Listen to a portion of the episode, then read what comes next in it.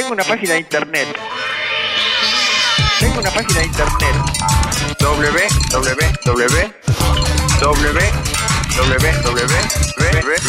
No es necesario. Escribís basta.metro95uno.com. El blog de Basta de Todo. ¿Cómo les va, Jerry, Santi? Buenas tardes. ¿Cómo andan? ¿Qué tal? ¿Qué dicen, muchachos? bien. Prometieron un tema espeso. El día del cumpleaños de Papa Francisco se van a meter con Dios. Claro, y bueno, decidimos cerrar el año con un plato fuerte. Eh, es un tema obviamente muy delicado, pero que nos impacta muchísimo.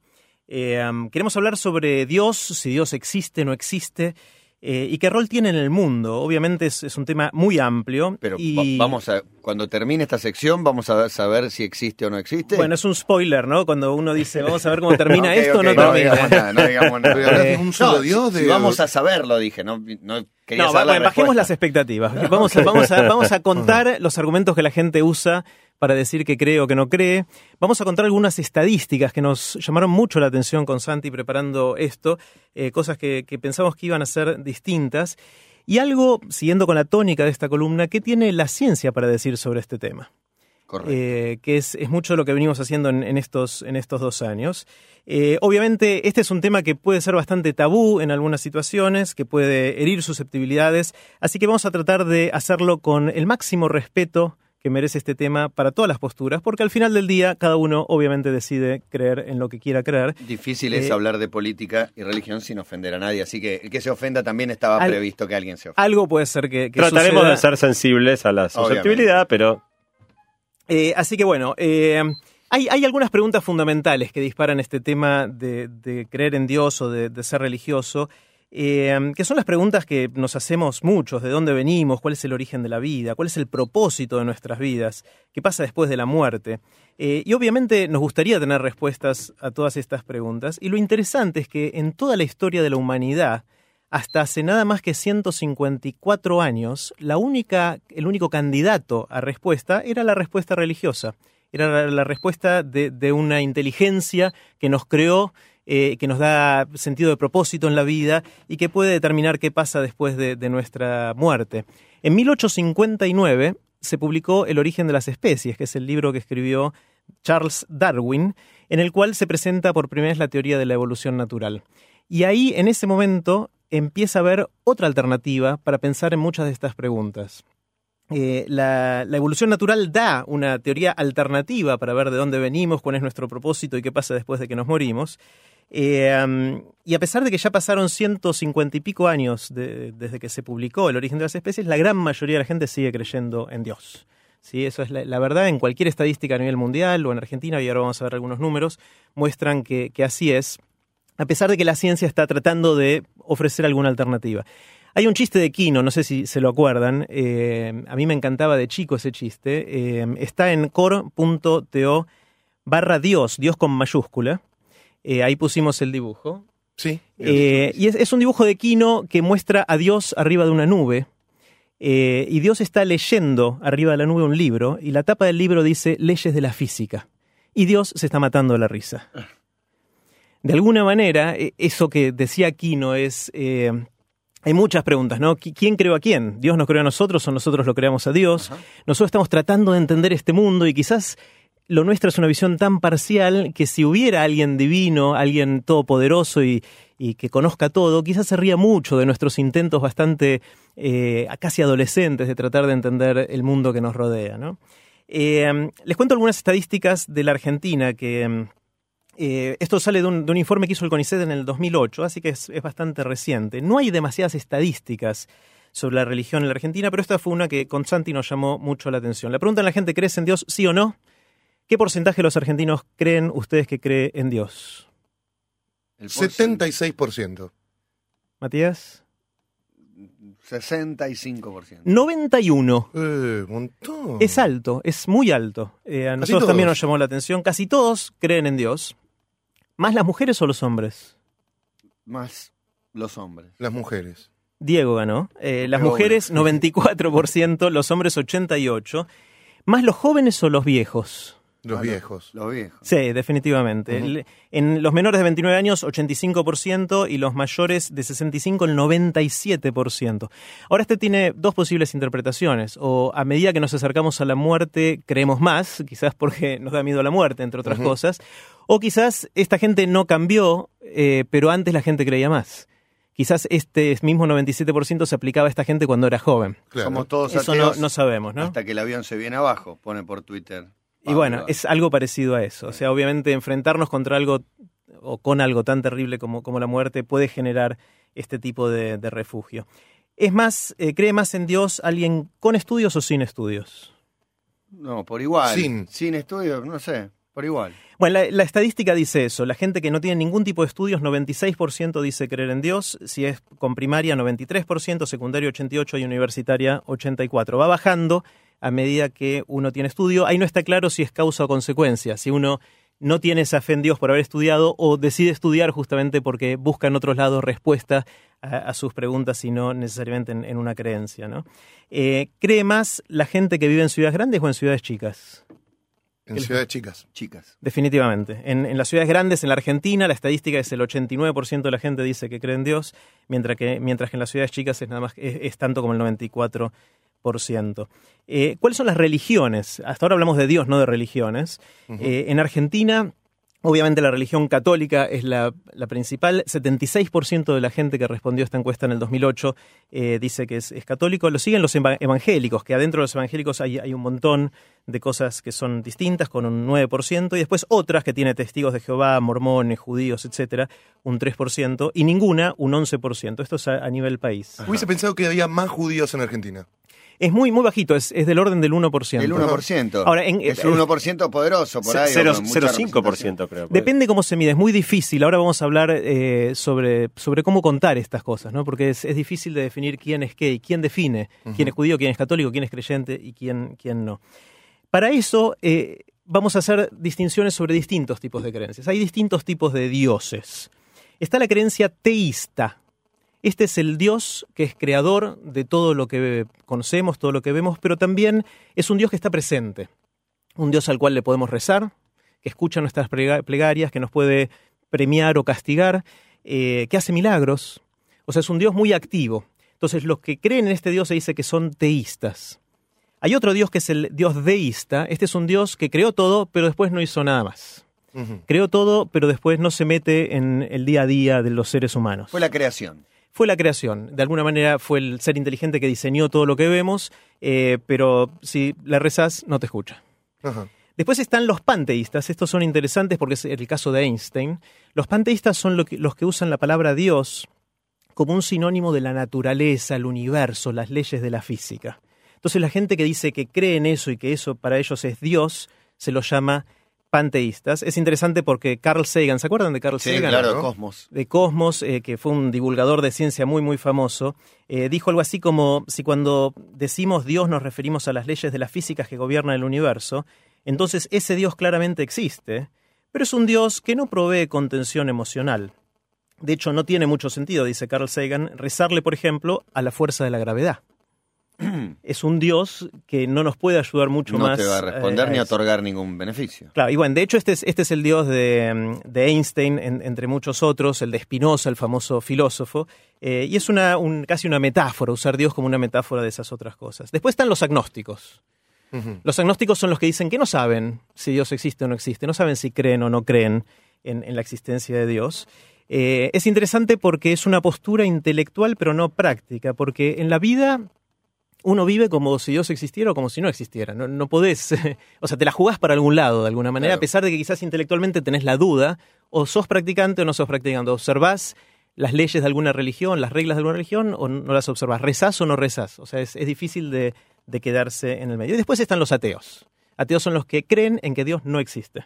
Claro. ¿sí? Que creen que lo que hay que probar, como dice un mail acá, es la existencia de Dios, no la inexistencia. Claro, y ahora, ahora vamos a hablar de eso, de quién tiene que probarle a quién si existe o no existe. Me- me- difícil de clasificarme. Yo tuve una formación católica, marista, Ajá. colegio católico hasta los 17 años. Después, con el conocimiento de otras, religi- de, de otras religiones y haber viajado por el mundo, La vida, el te das cuenta que existe el budismo, que existe, eh, no sé, el, el judaísmo, que hay un montón de religiones y por qué uno tiene que creer que la suya es la única verdad. Que bueno, ojalá Digamos, mucha ¿no? gente pensara eso. Claro. Porque si uno mira la historia de la humanidad, un montón de guerras y violencia tiene que Sí. ver por los odios entre distintas religiones. Algunas ¿no? que se mantienen. hoy Claro, también. totalmente, totalmente. Eh, hicimos una encuesta entre nuestros oyentes eh, y ahí preguntábamos con esta apertura de los distintos dioses. Y entre los oyentes de Basta, o por lo menos los que respondieron la encuesta, un 29%, casi un 30% son teístas o deístas. Es decir, creen un Dios que creó el universo, algunos le rezan, otros no le rezan, pero es un, un 30%, casi un tercio. Otro tanto, un 32%, son panteístas, estos que dicen Dios es la ley del universo, la naturaleza, etc. Agnósticos son un 15% y ateos 23%. Es decir, entre los oyentes de Basta hay un poco más de ateos que en el promedio del país. En el promedio del país eran un 9% eh, y a nosotros nos dio un 23%. Eh, la mitad de la gente se asocia a alguna religión y los otros dicen que a pesar de creer, ellos no se sienten representados por, por muchas religiones. Dentro de las religiones aparecen de nuevo católicos, judíos, evangélicos, testigos de Jehová, mormones, budistas, islam, obviamente con, con menor cantidad. Lo interesante es que uno puede pertenecer a una religión y decir que es ateo. Hay mucha gente que dice, yo soy católico pero soy ateo, cosa que a priori nos parecía una contradicción. Sí, pero en que algún fue lugar. criado con educación judía, pero que en realidad es ateo. Exacto. Bueno, esto pasa así. En los evangélicos, la gente que dice ser evangélica en su inmensa mayoría es creyente. Mientras que los católicos, solamente un 57% de los que dicen ser católicos son teístas o deístas, es decir, creen en un Dios que creó el universo. Y en los judíos, un 39% de los que dicen ser judíos son agnósticos o ateos. Y esto, pensando con Santi, nos eh, hace sentido porque dentro de la cultura judía uno puede considerarse judío sin siquiera tener ninguna práctica religiosa, sin ir a los templos, sin creer en Dios, simplemente por una tradición cultural. Uno se siente quizás más parte de un pueblo que de una religión. Y entonces se declara judío cuando en realidad no es una creencia religiosa, sino una pertenencia a una serie de rituales, de Sí, cultura y de, de cultura de sobre todo. Hay mucha gente que adhiere a la cultura. Exactamente. Y a la pertenencia, como decías recién, Sí. que da eso, que te sentís contenido por, por los que están en la misma que vos. Totalmente. Y eso da un sentido de, per- también. de pertenencia, de vínculos, que es muy fuerte y que, Claro. que en general eh, hace bien a la gente. Así que está, está bueno que así sea. La última estadística, y vamos a, a- a otros temas después sobre creencias, es que le preguntamos a la gente que sí era parte de una religión, ¿cuán practicante era? Le decíamos, ¿sos muy practicante, algo practicante o nada practicante? Y la mitad de la gente, a pesar de ser parte de una religión, no practica nada y solo el 14% dice ser muy practicante, que va seguido a la iglesia, al templo, a la mezquita, o, o que reza bastante seguido. Muy poquita gente es muy, muy practicante. Entonces, como decíamos al principio, dado todo esto y dado que hay tanta gente religiosa, la, la ciencia tiene que poder explicar algo. O sea, es un fenómeno global, un fenómeno que afecta a la gran mayoría de nosotros. Eh, y entonces la ciencia algo tiene que poder decir sobre por qué sucede esto. Y entonces hay distintas teorías. Vamos a contarles algunas de esas teorías de por qué los seres humanos creemos en Dios y somos religiosos en nuestra gran mayoría. Eh, la primera es la teoría neurológica de las creencias. ¿Por qué creemos? Y, y ya hicimos una columna el año pasado sobre creencias, pero para recordarles un par de cosas. Imagínense que ustedes son un hombre de hace 50.000 años y está pastando por ahí, está dando vueltas por las pasturas y de repente entre los pastos escucha un ruido. Y hay dos posibilidades, uno piensa. Ese ruido es el viento que movió el pasto, opción uno. O la opción dos es que ese ruido es un animal peligroso que me puede comer, un león, digamos. Entonces, ¿qué pasa? Uno tiene dos opciones. Una es tomar la hipótesis de que fue el, el viento, y si fue el viento no pasa nada, pero si era un animal, sonó, porque el animal se lo va a comer. O decir, es un animal, salgo corriendo y por las dudas salvo mi vida. En cuyo caso, si no era un animal, bueno, corrió. mm, No perdió nada. Innecesariamente, pero no perdió mucho, ¿no? Yo prefiero correr. Eh, sí, claro, y después entonces. darme cuenta que fue un vientito, bueno, bueno, todo bien. Es- eso es lo que hizo la naturaleza. Ante ese tipo de peligros, nosotros asignamos el peor caso y salimos corriendo, porque eso hizo que salvara nuestra vida y que Claro. llegáramos hasta, hasta hoy para hacer esta columna. Entonces, eh, lo que pasó fue que el cerebro fue desarrollando estas capacidad de distinguir patrones. Entonces, cada vez que hay cosas que uno ve alrededor, ve cosas aunque a veces no están. Y eso nos pasa mucho eh, y, y el cerebro se, se está bien probado y bien experimentado que, que funciona de esa manera. La segunda cosa que tendemos a hacer, y estos experimentos más recientes de neurociencia, es asignar intención a esos patrones que identificamos. Eh, creemos que hay algo detrás de eso, que hay algo que tiene un una porqué. intención, un porqué, una conciencia detrás de las cosas que pasan. Y eso está detrás de teorías conspirativas, de creencias en fantasmas, en ovnis, e inclusive, dicen los neurólogos, en creencias eh, religiosas. Creemos que hay una intención detrás de estas cosas. Lo otro que mostró la neurociencia es que hay ciertas zonas del cerebro que juegan un rol importante en las experiencias religiosas. Eh, hay una zona del cerebro que se llama el lóbulo temporal, eh, que cuando uno lo toca con un electrodo se puede inducir la sensación de experiencias extracorporales.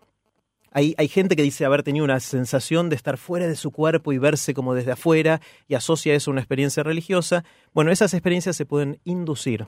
Es decir, hay zonas del cerebro que son responsables por muchas de las experiencias que asignamos a temas religiosos eh, o espirituales.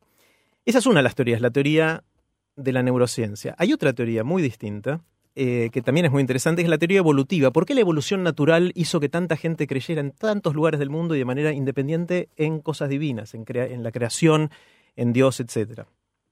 Eh, um, Darwin dijo en algún momento, ya en 1850 y pico, que si una tribu, pensaba en tribus chicas en su momento, logra tener un alto grado de patriotismo dentro de esa tribu, de fidelidad, de obediencia, de coraje, y están listos para ayudarse mutuamente y para sacrificarse por el bien común, seguramente esa tribu tenga más chances de sobrevivir que la tribu de al lado. Entonces, si de alguna manera la naturaleza, la naturaleza se las ingenia para darnos esas características, es probable que eso perdure evolutivamente, porque esa tribu va a vivir y la tribu de al lado no va a pasar esa, esa información a sus hijos. Resulta que hasta hace unos 7.000 años, cuando los hombres, los seres humanos, éramos cazadores y recolectores de lo que encontrábamos y éramos nómades, vivíamos en grupos de poca gente, de 10, de 50, de 100 personas, y en general las reglas morales por las cuales ese grupo se podía comportar bien y la gente contribuía al bienestar común más que a su propio egoísmo, se podían, esas reglas se podían hacer jugar dentro de esa poca gente porque todos se conocían con todos. Y si alguien hacía la suya, los demás lo castigaban. Eh, literalmente le pegaban o lo echaban de, de esa comunidad. Entonces la gente se comportaba bien. El problema fue cuando hace unos 5.000 o 7.000 años empezamos a sembrar cosas y a criar animales. Entonces nos hicimos más sedentarios y los grupos empezaron a agrandarse. Y ya cuando tenés mil personas, vos no conocés a todos. Cuando tenés 10.000, mucho menos. ¿Y cómo haces para que la gente no se aproveche de hacer la suya y no contribuir al bien común? Y ese es el momento en el que históricamente surgen dos grandes cosas. La religión y el gobierno. Que son los dos instrumentos que inventamos como seres humanos para hacer que grandes grupos de personas puedan cumplir con reglas morales, sociales, éticas, eh, etc. Y son reglas que uno puede demostrar se pasan genéticamente a las siguientes generaciones. Entonces, de ahí, ahí, en ese momento, fue una necesidad evolutiva que eh, de alguna manera la evolución natural se las arregló para meterlo dentro de los genes y que de esa manera vaya pasando. Hay un gen religioso entonces. Eh, no es un gen, no es un gen, es una, No, com- no, es una complejidad. No chiste, pero, pero no, sí. pero no es tan Hay chiste. información No es- genética. Totalmente. Hay información genética. Hicieron experimentos con gemelos. Los gemelos idénticos eh, tienen el mismo código genético. Y hay muchos casos de gemelos que fueron separados al nacer. Por distintas razones de, de su vida, fueron criados de manera distinta. Y eso son, es un, un laboratorio espectacular para hacer este tipo de experimentos. ¿Cuánto influye la información genética o la crianza y el entorno en el cual uno vivió? Y la, le asignan al- a la carga genética un 50% de la responsabilidad eh, o de la influencia de cuán religioso va a ser uno. Un montón. Que es, es mucho, Sí. es muchísimo. Me sorprende. Bueno, no estamos debatiendo para alguien que no le guste para nada la iglesia y que piense que a través de los siglos ha cometido atrocidades y, y demás. Este sistema de organización es el primer paso de un plan macabro, ¿no? De, de cómo tener a todos bajo su ala, de cómo empezar con el diezmo y, y demás. Pero estamos yendo para otro lado, otra discusión. Me Bueno, esto, muy esto fue, interesante. fue interesante porque de esta manera pudimos hacer sociedades de más de 100 personas. Claro. Sin esto claro. hubiese sido mucho más difícil. hablando de Dios y muy preocupados por estos temas tan sensibles, por ver la reacción del, del soberano. Todos un poco fuimos a, a chequear, no, no, no putea tanto la gente, me parece por el respeto con el que se está encarando. Más bien, te decía Jerry, despierta las contradicciones propias que tienen hasta, hasta alguna persona muy creyente. Claro, hablar de estas cosas creo que ayuda a todos, a los que creen, a los Sí. que no creen, por lo menos pensemos en estos temas. Y muchos chistes, ¿no? Uno que te manda Jesús de la Ferrero, eso que decías, Diego, de, de la, de la- la De la lógica cristiana. La lógica cristiana y otras contradicciones. Voltaire decía que es un oxímoron, eso Claro. de lógica cristiana. Bueno, una de las cosas ¿A que más nos gustan con, con Jerry es buscar este tipo de experimentos donde se agarra un grupito y se le hace una cosa y a otro se le hace otra y después se compara a ver qué pasó. Entonces, una de las cosas que queríamos hacer en la preparación de esta columna era encontrar algún experimento que pusiera a prueba esta idea, si bien, si- digamos, no necesariamente de la existencia de Dios, pero por lo menos de algunas de las características propias de la religión. No encontramos mucho, pero sí encontramos un experimento muy interesante que se hizo en los años 2005 y 2006 en Estados Unidos eh, para intentar ver si sirve rezar cuando una persona está atravesando un mal momento de salud. En el experimento tomaron 1.802 pacientes en seis hospitales distintos de Estados Unidos, todos los cuales habían sido sometidos a una operación de bypass coronario. Y los dividieron en tres grupos. Para un grupo pusieron gente a rezar por ellos, pero sin avisarles que alguien estaba rezando. Ok. Para un segundo ¿A, grupo... a quiénes pusieron a rezar? ¿No a, un gru- a un importante? grupo de gente creyente le dijeron, por favor, rezá por estos señores que están enfermos. eh, ¿De y le dijeron religión? por quién estaban rezando. En tres iglesias protestantes, que es la- mayoría que hay en. Estados Unidos. sí. Eh, de manera que, que esta gente estaba rezando por ellos, pero ellos no sabían que había Ok, alguien, alguien rezando. rezaba por ellos. Exactamente. El segundo grupo era un grupo común. Nadie rezó por ellos, ni siquiera estaban al tanto de que se estaba haciendo un experimento. Eh, y el tercer grupo tenía un grupo de gente que rezaba por ellos y ellos sabían que alguien estaba rezando por ellos. Ah, pensé, pensé que en alguno de los tres grupos iban a rezar. No, no, los pacientes eso, no. los pacientes los no pacientes ninguno rezaba. Otra gente rezaba pensé por ellos. cadena de oración. Claro, no, pensaba que tanto bien podía provocarle a alguien estar en el proceso del Es- rezo ese es otro conectar, experimento que es está otro, bueno. es otro, Se puede hacer también. Sí. En este caso, digamos, el grupo 1, aquellos por quienes se rezaba, pero ellos ni sabían que se rezaba, y aquellos que, no, que ni sabían eh, que participaban de un experimento, no hubo ninguna cosa llamativa en su proceso de curación. O sea, el hecho de que recen por vos y vos no lo sabés, no modificó la evolución de, de los pacientes. Lo interesante es lo que pasó con el grupo 3, aquellos que sabían que había gente rezando por ellos. ¿Cómo creen ustedes que les fue? Muy bien. Y la verdad que lo que creo es que es un motivo más de, de entusiasmo, de agarrarte a la vida, de, de volverle a otro, responder. No sé si evolucionó mejor.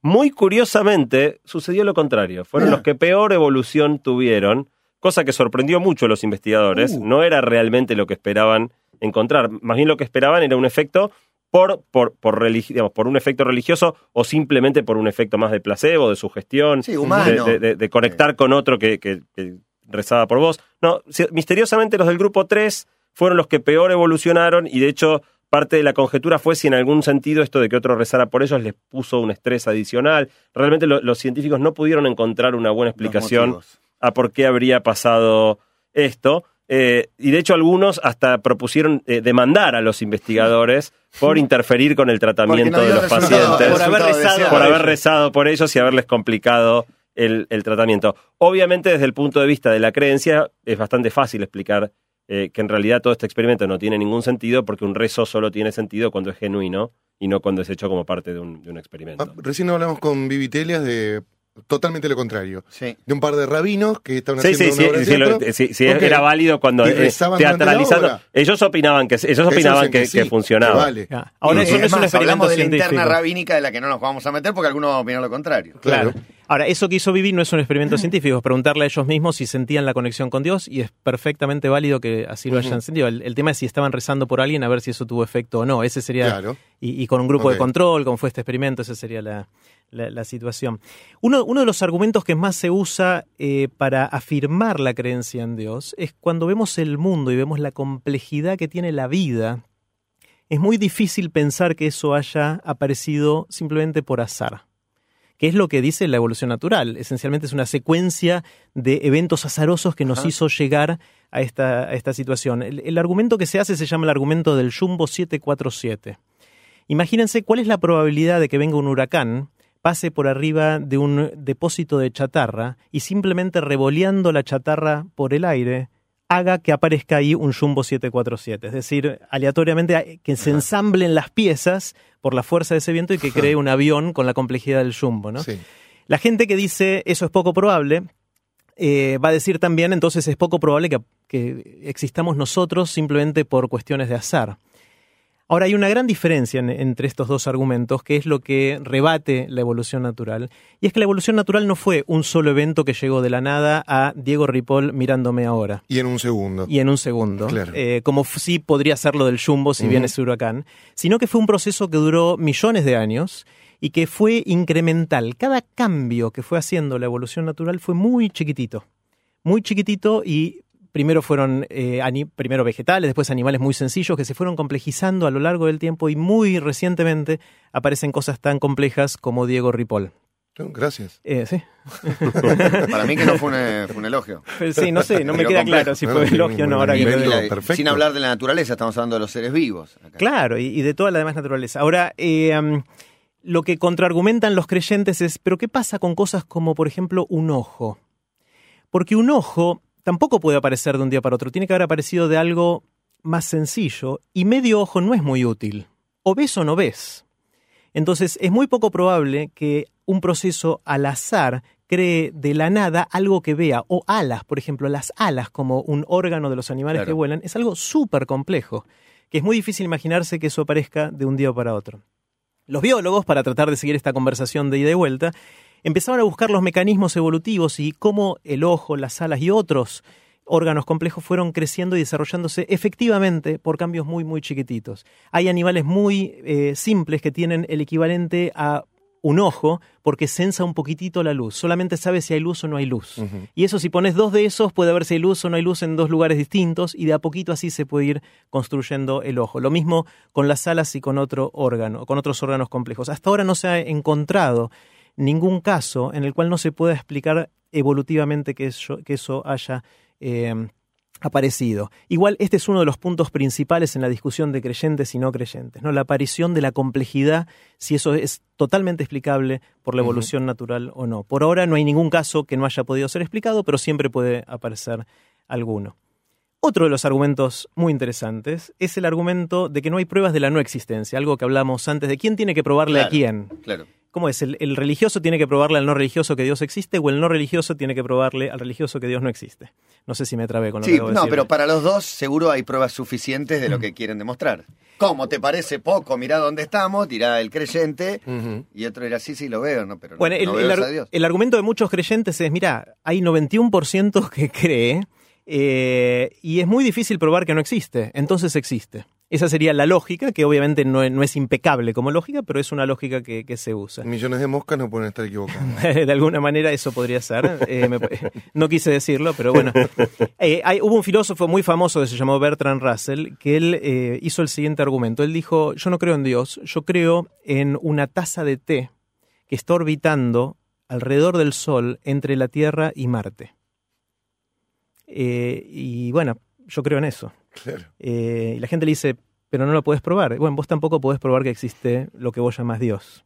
Eh, entonces es casi por el absurdo para probar, para O sea, probar hay, toda ¿no? otra Es- línea que es la iglesia del, del monstruo del espagueti volador, que es un grupo grande de gente que plantea que existe un monstruo de espagueti volador y de alguna manera parodia a las religiones desde, desde el absurdo. Claro, De hecho, cuando estábamos armando el, el core.to de hoy, que es core.to Dios, pero Dios con mayúscula, lo pusimos con mayúscula en parte por respeto, pero en parte porque el Dios minú con minúscula ya estaba tomado exactamente por el video del monstruo del espagueti volador. O sea que si alguien puso y no lo puso con mayúscula, pensará que el link que dimos llevaba a la iglesia Claro, del, monstruo del espagueti volador. Así que si quieren ver el video que acaba de mencionar Santi, vayan a core.to barra Dios, pero esta vez con, con minúscula.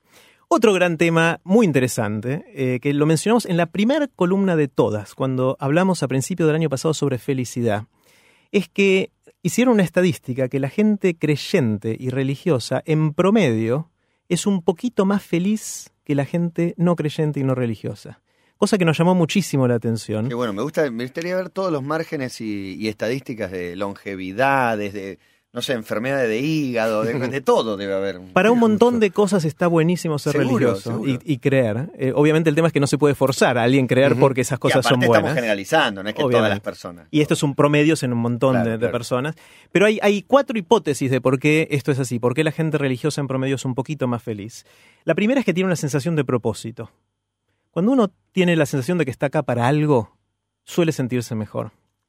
La segunda es que tiene algunos temas ya resueltos, no hay que decidir de todo. Claro. Eh, no sé, entre la comunidad judía, los que comen kasher, Sí. kasher, o sea, saben que tienen que comer y que no, eh, y tienen menos decisiones que tomar. Y la decisión, tomar decisiones es algo que nos lleva energía, que nos lleva estrés, que nos puede dar Que ansiedad. te angustia, claro. Sí. Entonces, si hay menos cosas que decidir y la religión se ocupa de decirnos en muchas cosas que tenemos que hacer, eso puede liberar parte de esta energía y hacer- hacernos sentir bien. La tercera es que la gente religiosa en general tiene vínculos más fuertes con otra gente. Las comunidades religiosas alrededor de iglesias, de sinagogas, de templos, de lo que fuera, eh, suelen tener más vínculos con otra gente y eso suele reportar más bienestar subjetivo. No más es un tema menor para nada el tema de los vínculos. Totalmente. Para nada. Eso es central en la sensación de, de felicidad. Claro. Y el cuarto es que en general las comunidades religiosas tienden a hacer más servicio, ayudan más a otros. La gente trabaja para ayudar a que otros se sientan mejor. Y eso también es algo que está probado, reporta sensación de, de felicidad.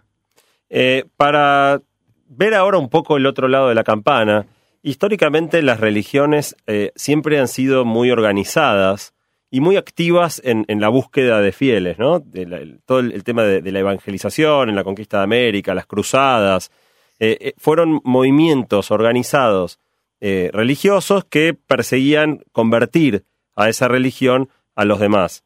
Eso generó grandes problemas. Un ejemplo histórico es, es la situación de Galileo, ¿no? Galileo, cuando poco después de que, Copérnico postulara por primera vez que la Tierra no era el centro del universo, sino que en el centro de- de- del universo conocido en esa época estaba el Sol y que la Tierra giraba alrededor de él. Bueno, eh, Galileo estaba de acuerdo con esto y descubrió una cosa que es que vio satélites, vio eh, otras esferas orbitando alrededor de Júpiter, cosa que en esa época que se creía que cada planeta estaba en una esfera de cristal, eso no era posible con el conocimiento de la época.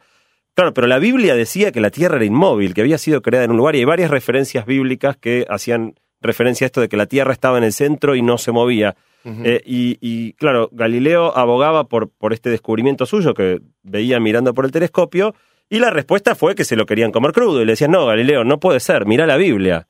Y Galileo decía, sí puede ser, mirá por el telescopio, mirá las estrellas.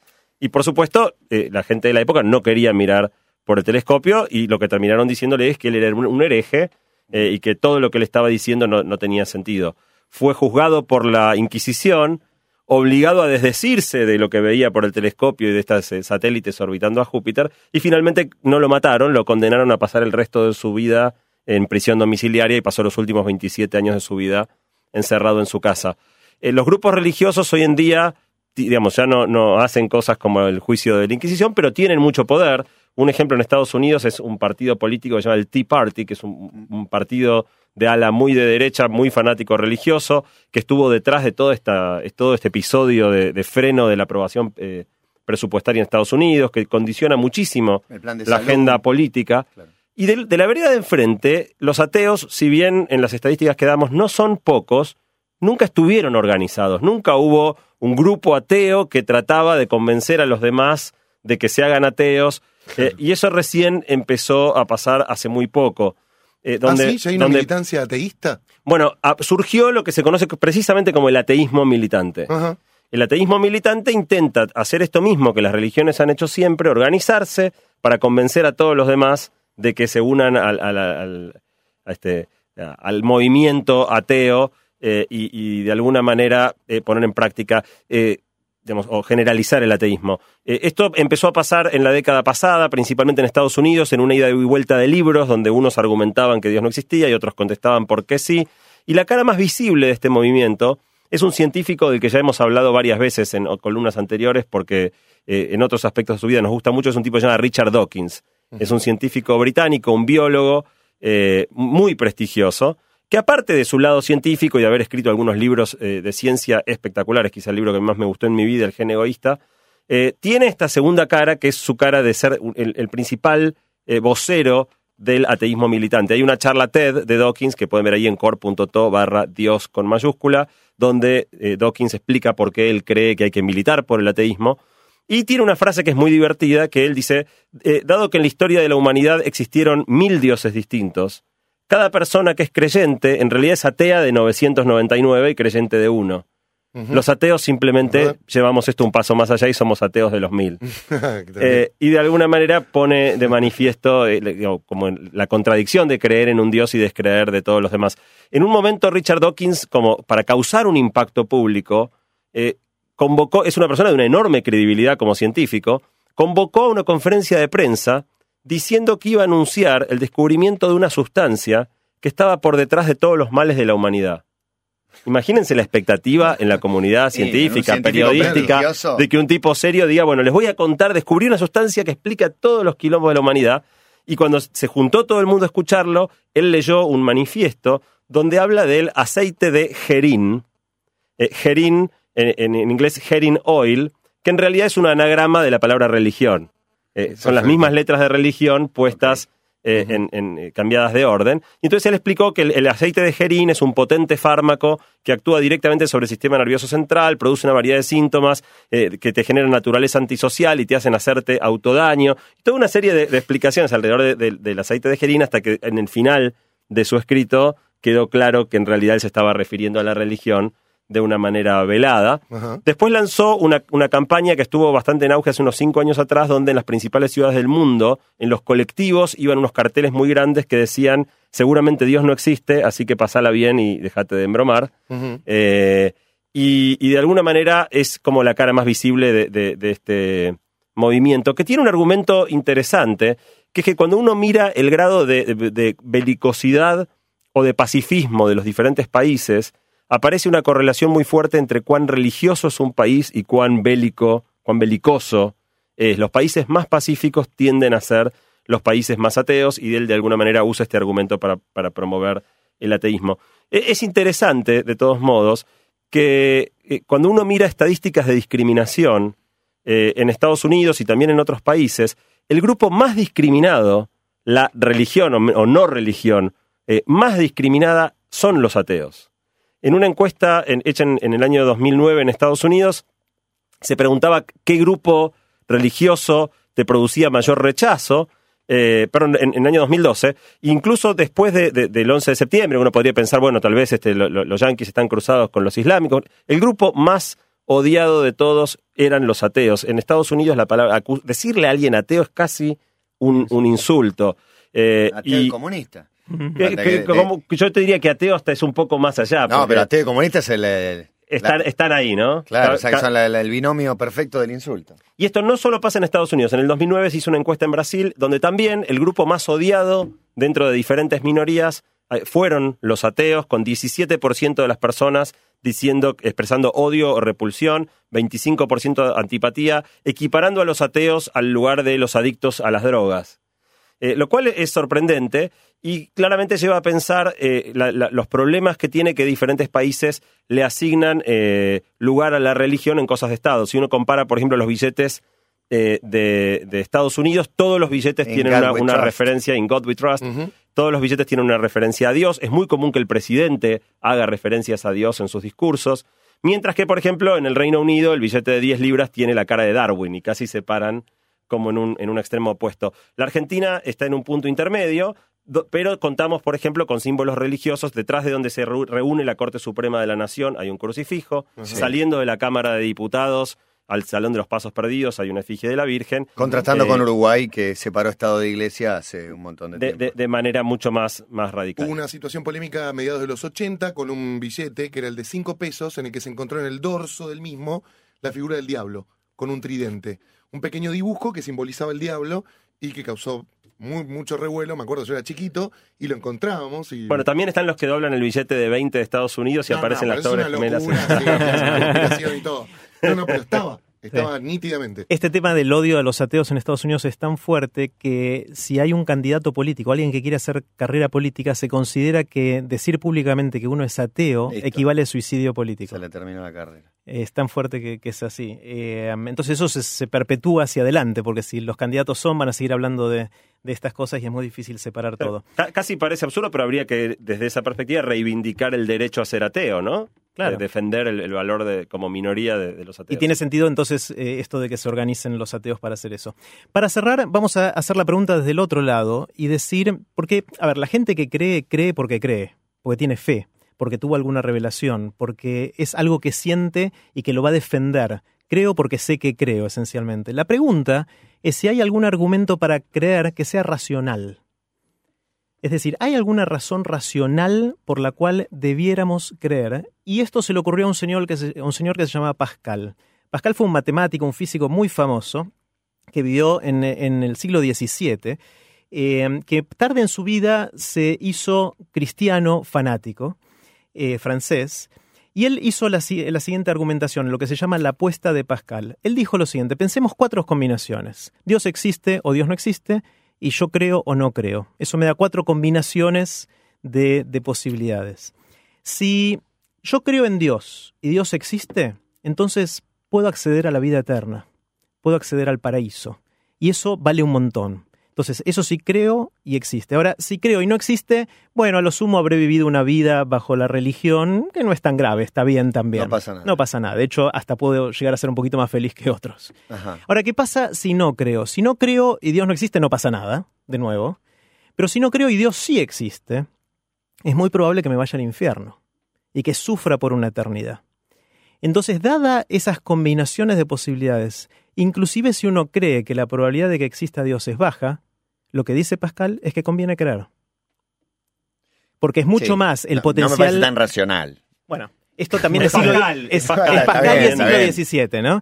Eh, bueno, lo interesante es que no, no solo Pascal, este argumento de Pascal influyó en mucha gente. En John Boy Neu- Neumann, por ejemplo, que es un, el padre de eh, muchas cosas en computación y en matemática, eh, tarde en su vida eh, conoció este argumento y él también se convirtió al Claro. catolicismo.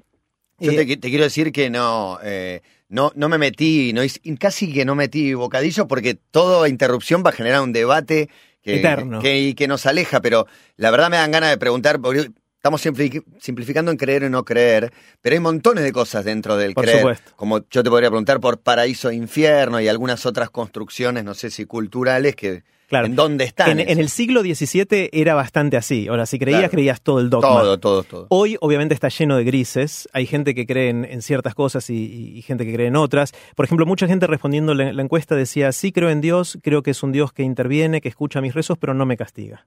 Es un Dios que me ama infinitamente. Y esa es otra perspectiva eh, que es, es muy, muy extendida en, en la gente. O la gente dice: Dios es amor y es puro amor. Y no se mete en la discusión de si es creador o no es creación creador. o no. Hay, hay- hay tantos dioses probablemente como personas, cada uno encuentra su propia, su propia creencia. Lo interesante de, de- volviendo a Richard Dawkins, que mencionaba Santi recién, cuando habla de, de esta apuesta de Pascal, de este argumento lógico o racional para creer en Dios, Richard Dawkins dice que si Dios te ve decidir creer en Dios por este argumento, va a decir que sos un hipócrita y te va a mandar al infierno. Ok. Entonces, este lo anula directamente y Richard Dawkins sigue con su, su ateísmo, su ateísmo militante. ¿no?